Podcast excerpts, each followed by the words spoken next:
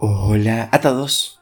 3 de junio y gracias a nuestro devocional Alimenta para el Alma, hoy podrán escuchar Primicias para Dios.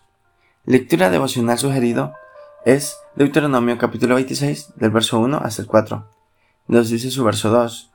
Entonces tomarás de las primicias de todos los frutos que sacarás de la tierra que Jehová tu Dios te da, e irás al lugar que Jehová tu Dios escogiere para hacer habitar allí su nombre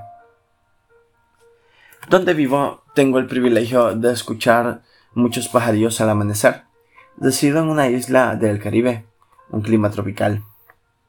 Por la mañana vienen pajarillos al patio de la casa y muchas veces les damos del arroz que ha sobrado de la comida del día anterior. Cuando veo el sol al amanecer y la alegría de la naturaleza, estoy consciente de que todo eso viene de Dios. Siento como que si la naturaleza misma le diera los buenos días al Creador, en el Antiguo Testamento de la Biblia, Dios exigía de su pueblo las primicias, los primeros frutos, el primer animal de la cría, lo más perfecto posible, en condiciones de excelencia. Hoy no vivimos bajo esa ley, pero el principio de dar lo primero y óptimo a Dios siempre permanecerá.